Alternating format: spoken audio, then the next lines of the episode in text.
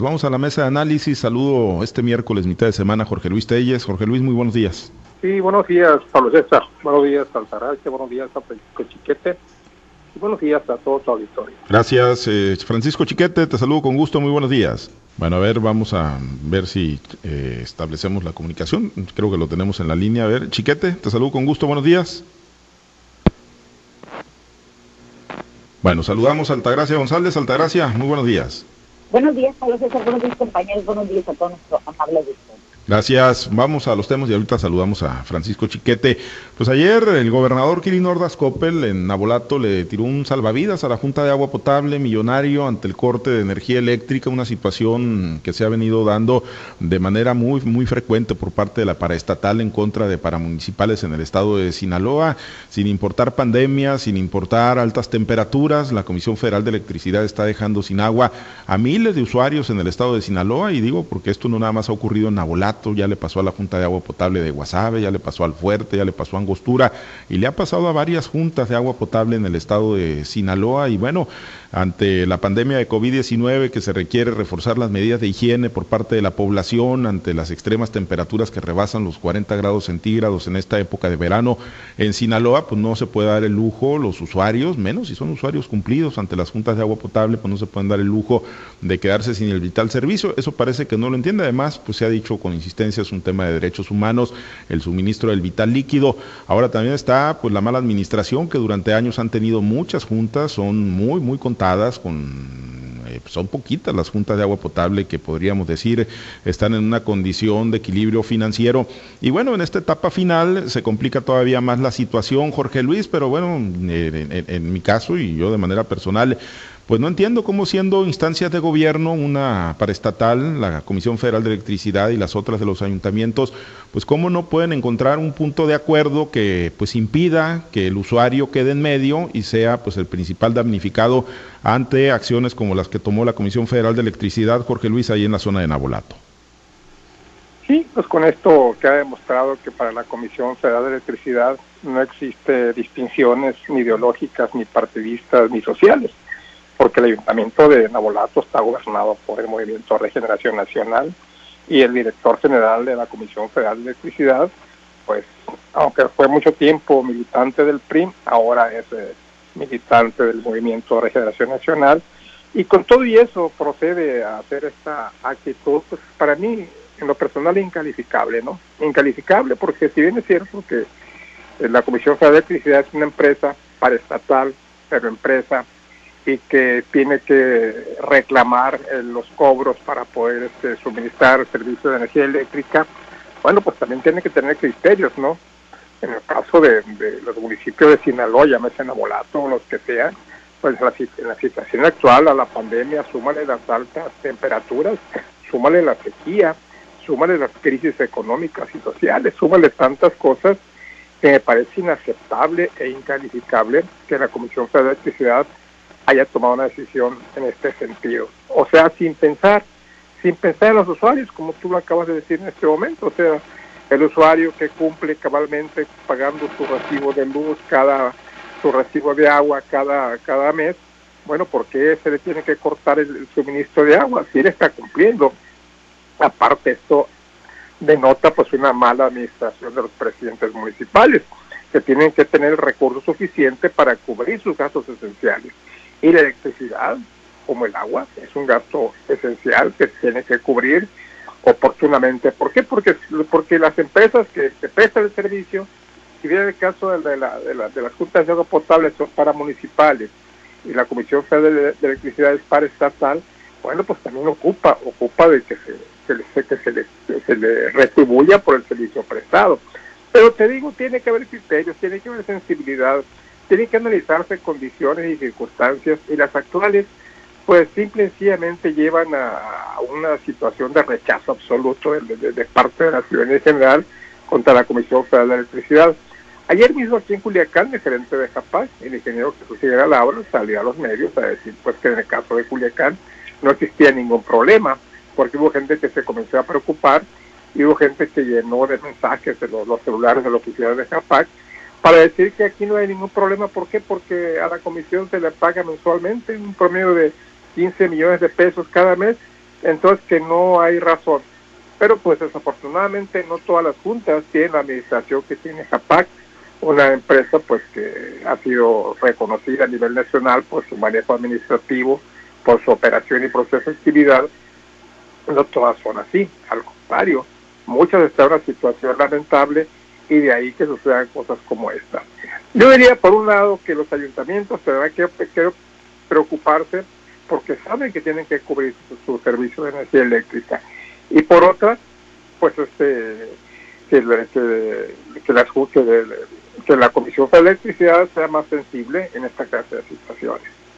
Sí, efectivamente, ¿no? Sensibilidad, pues yo creo sentido común, eso es lo que pues falta, ¿no? O a lo que pues aspiraríamos pues los que somos usuarios, ¿no? Y que hemos padecido a consecuencia de los cortes que ha implementado la Comisión Federal de Electricidad, entendiendo que hay una obligación de parte de las juntas de pagar por un servicio, tampoco se les puede estar regalando y de ahí pues también eh, el llamado a los usuarios de las juntas para que también paguen de manera oportuna. Pero sí, decías Culiacán, quizá la de Ahome serían de las únicas juntas, ¿no? Que han estado ahí más o menos en el punto de equilibrio y que no están presentando estos problemas. Chiquete, te saludo con gusto, buenos días. Pero sí, eh, pues pareciera, pareciera un tema pues de total insensibilidad ante las condiciones que se están enfrentando en estos momentos. Y no digo propiamente las financieras de los ayuntamientos o de las juntas, sino el tema de la pandemia por COVID-19 y las altas temperaturas que se viven en Sinaloa. Buenos días, Pablo. Hace muchos años el gobierno federal, a través de empresas, perdió la sensibilidad. Si hacemos una revisión vemos cómo al principio se animaban a cortar el servicio de energía eléctrica a los ayuntamientos en las áreas de alumbrado público. Y bueno, no pasó nada, no hubo nada extraordinario, siguieron y siguieron. Yo recuerdo en los 90 acá en Mazatlán hubo un escándalo porque fue la CFE y le cortó el servicio en plena operación a una escuela primaria, una escuela primaria muy populosa. Entonces, estos estas acciones se han ido repitiendo e intensificando hasta llegar ahora al punto extremo de cortar el servicio de agua potable. No es la primera vez que ocurre. Ha habido muchos ayuntamientos, muchos municipios afectados. Entonces sí habla de esto de una falta absoluta de, sensibilidad, de solidaridad con la sociedad, de un olvido de los propósitos fundamentales de la administración pública que son equilibrar el acceso a los servicios. Y por otra parte, también como ustedes mismos han comentado, pues eh, muchas veces la, Junta de Agua Potable es la casa chica de los presidentes municipales. De ahí se sacan gastos que no se pueden justificar, que no se pueden este, pues llevar a, la luz pública. Y entonces eso hace que queden débiles las finanzas. Aparte de que todavía en la mayor parte de las juntas de los municipios más rurales existe el criterio de que por qué voy a pagar el agua. Si el agua la da Dios, aunque no la entube. Entonces es, es una situación que se supone que ha ido cambiando, que ha ido habiendo más, más cultura, que poco a poco los ayuntamientos tienen más capacidad para cobrar el servicio del agua como lo tienen para cobrar el predial.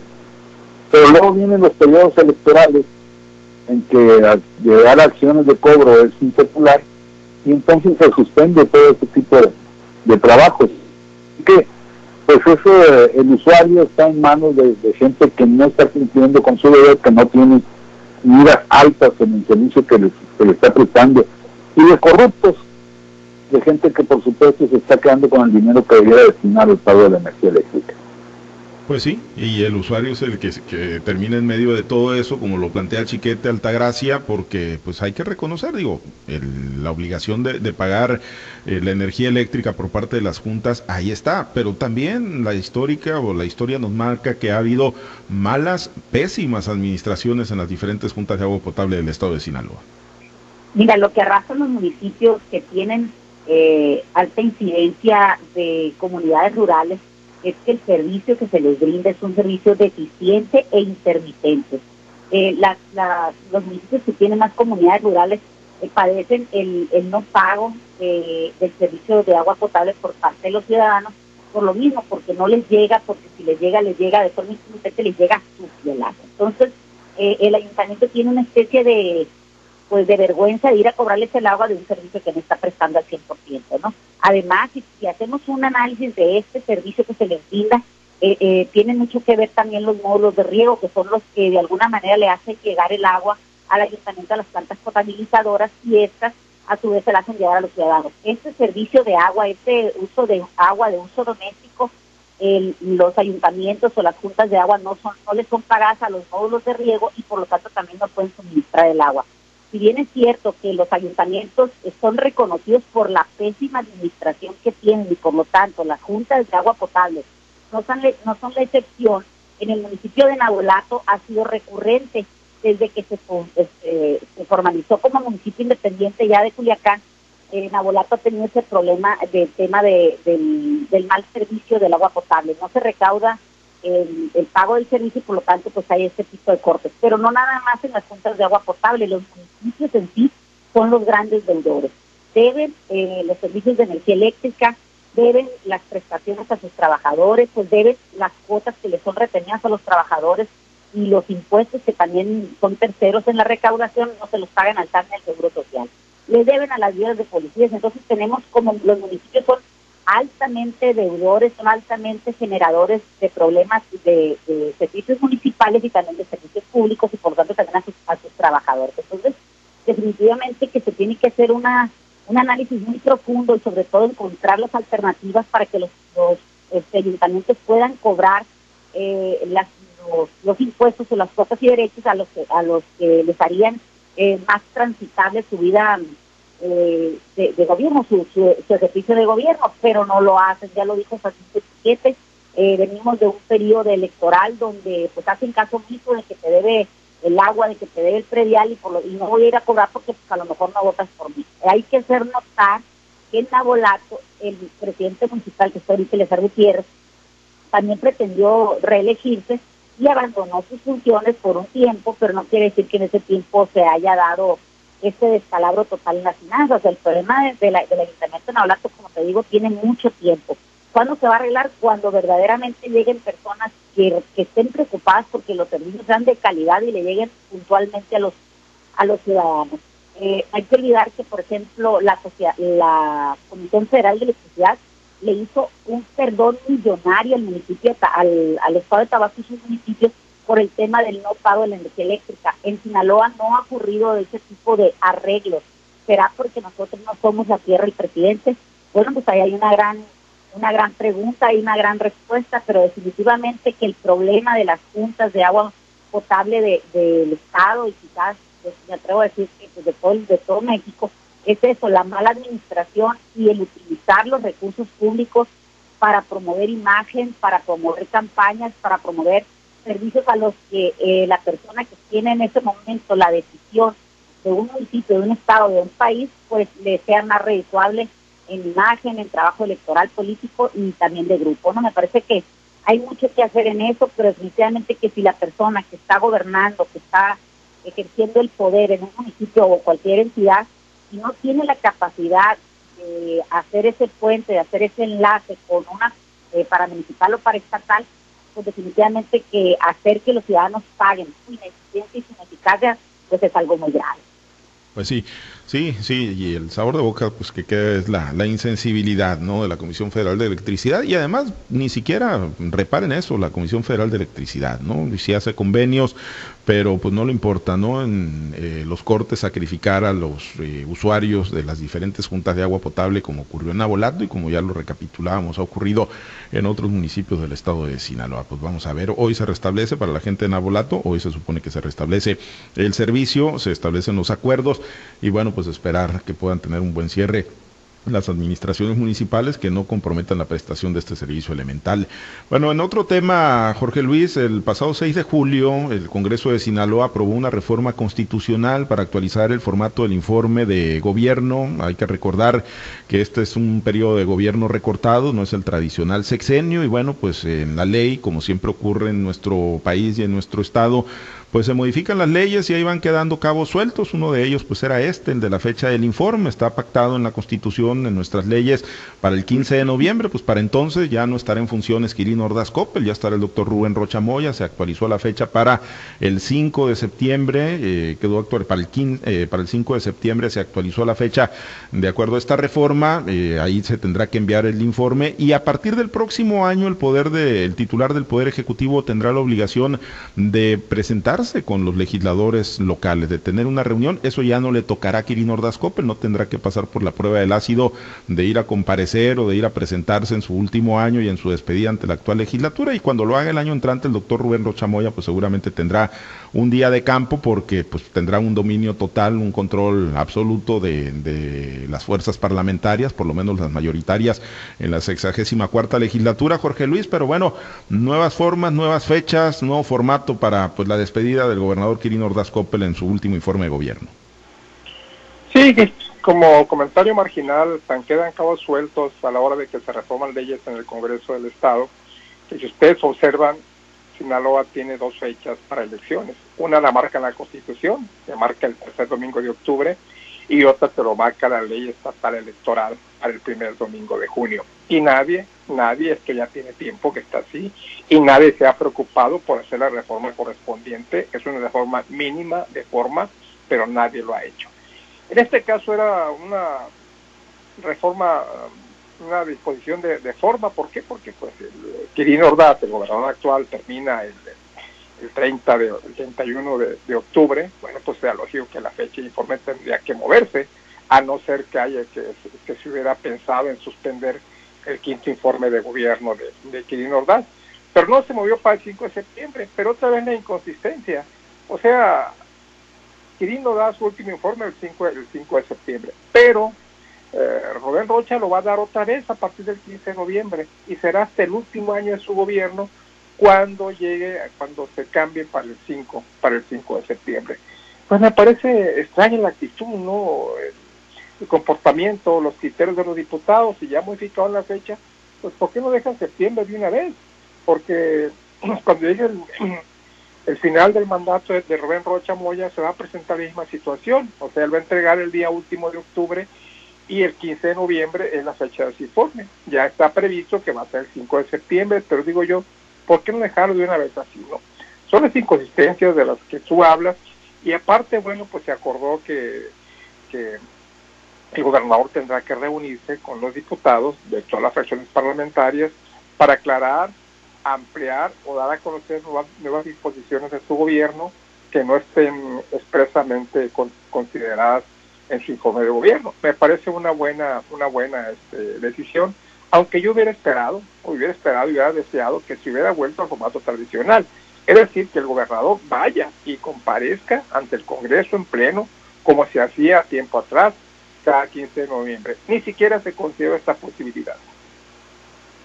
No, no, efectivamente no quedó ahí en la reforma constitucional, solamente pues están programando reuniones ahí de, trabajo, pero bueno, ocurrirá hasta el año entrante con, con, el Poder Legislativo y con el gobernador, pues que ya estará en funciones, que será el doctor Rubén Rochamoya. Chiquete, pues sí, muchos cabos sueltos los que van quedando, ¿no? Se modifican leyes locales, no se va adecuando la constitución y, y bueno, pues vemos que pues hay necesidad de hacer reformas como la que se hizo el pasado 6 de julio ahí en el Congreso de Sinaloa. Ese es el problema de los congresos que están al servicio del Ejecutivo. Aunque haya diferencias aquí entre un partido y otro, pues pronto se van a resolver, se van a dirimir. Eh, ese es el hecho de que no están pensando en el gobierno, no están pensando en la sociedad, sino en la conveniencia política. Te pregunta es ¿por qué no dejar el día 5 de septiembre ya para los informes de Rocha? Pues es muy sencillo está muy pegado al informe del presidente de la República y está todavía en los días de, de cauda que lleva para la posibilidad de publicitar su actividad del presidente. Hay que recordar que los gobernantes, los poderes ejecutivos tienen ocho días previos y ocho días posteriores a su informe para publicitar su imagen. Entonces, pues eh, empalmar eso con los informes del gobernador Rocha, pues era desaprovechar espacio para su tendencia política. eso conveniencia personal o, partidista, más bien dicho.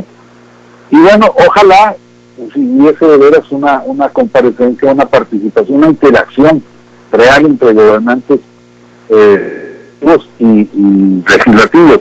Ya se intentó una vez en el gobierno de Juan Millán hacer una comparecencia del gobernador, ya no en el formato tradicional del discurso, las loas, el qué bonito lo hizo, señor gobernador, sino en un diálogo en que los diputados de las diferentes fracciones iban a tener la opción o tuvieron la opción de, establecer sus dudas, sus preguntas. Pero nadie lo hizo, sobre todo de la oposición, nadie lo hizo en el sentido de lo que generaba dudas en el informe, sino sus posturas políticas. Fue una sucesión de, ataques absurdos a veces de, parte de Acción Nacional, que era el que tenía el, control político de la oposición, y de loas inconmensuradas de parte de los diputados del PRI, de manera que fue un, efecto fallido.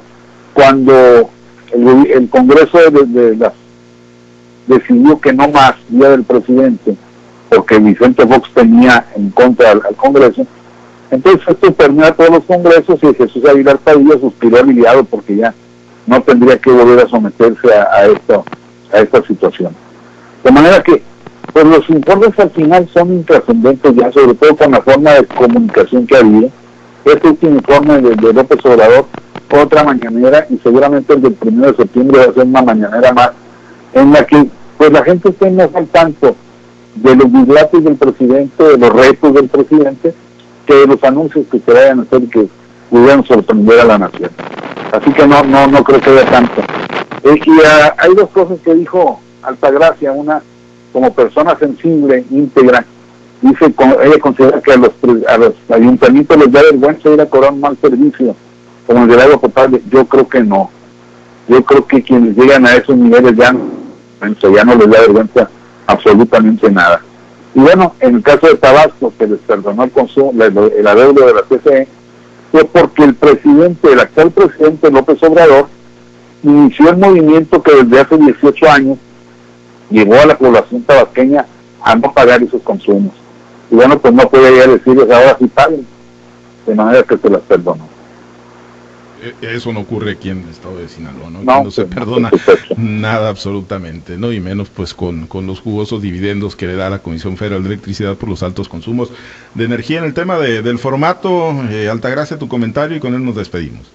Pues mira, es muy conveniente para los legisladores tener errores, olvidos, conveniencias o arreglos en lo oscurito en el tema de la elaboración de leyes o en, la, en el tema del análisis, discusión y promulgación de una ley, ¿no? Eh, vemos cómo hay grandes, grandes deficiencias en el tema, por ejemplo, ya que hablábamos ahorita de los ayuntamientos, por ejemplo, en el tema del impuesto federal rústico, donde se está grabando al, al, agricultor, al, al, agropecuario, como si fuera una renta y no por la tenencia del premio, ¿no? Entonces son, son temas que han ido quedando en los días, así como fue el tema de, de, la, de los informes de gobierno o de las elecciones en el Estado de Sinaloa. ¿no? Eh, el, que un, un, legislativo evita o evite legislar sobre un tema, pues le está fallando gravemente, primero que nada, a la Constitución y segundo, pues a los ciudadanos que lo llevaron a, estar en ese, en ese cargo público. ¿no? Entonces, este, este serio problema que tiene eh, el ciudadano de falta de representación en los en los legislativos, pues es, recurrente, ¿no? De siempre y creo que va a seguir por la eternidad mientras no lleguen personas que realmente estén comprometidos con aquellos que los llevaron al puesto y no con el color al que están representando. Al de los legislativos o a los mismos gobiernos eh, de cualquier nivel, municipal, estatal o federal, llegan los partidos y no llegan los ciudadanos. Entonces, en tanto no suceda una ciudadanización de veras de los órganos de gobierno, de los poderes de la Unión, pues vamos a seguir viendo esta ensalada de, situaciones que son a conveniencia de los que están ejerciendo el poder.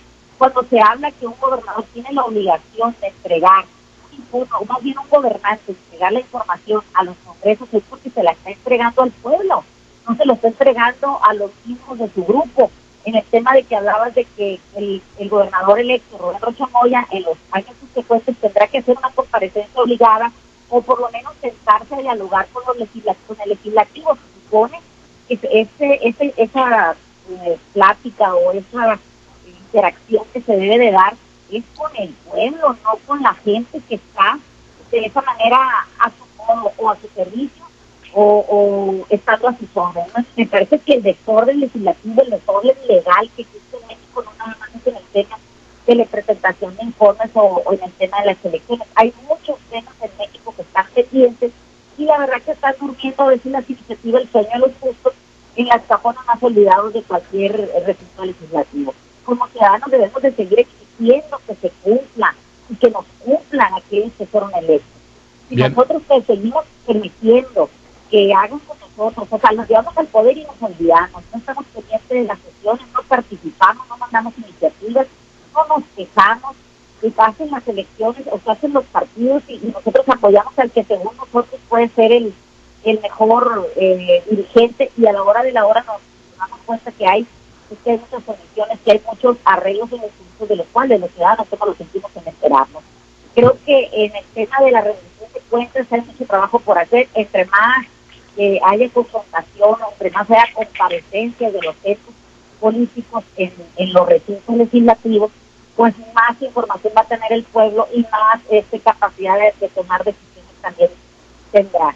Eh, este, esperemos, esperemos que en el camino esta nueva legislatura, este nuevo gobierno, de verdad se preocupe por hacer mejores cosas para la ciudadanía, porque definitivamente no podemos seguir, este, por ejemplo, haciendo eh, arreglos como el famoso reloj legislativo, donde hay físicamente están legislando ya en un ejercicio posterior eh, al tema del análisis del presupuesto de egresos, que estamos ya en el siguiente año y ellos tienen parado un reloj legislativo que legalmente es así, así funciona, pero no es lo justo.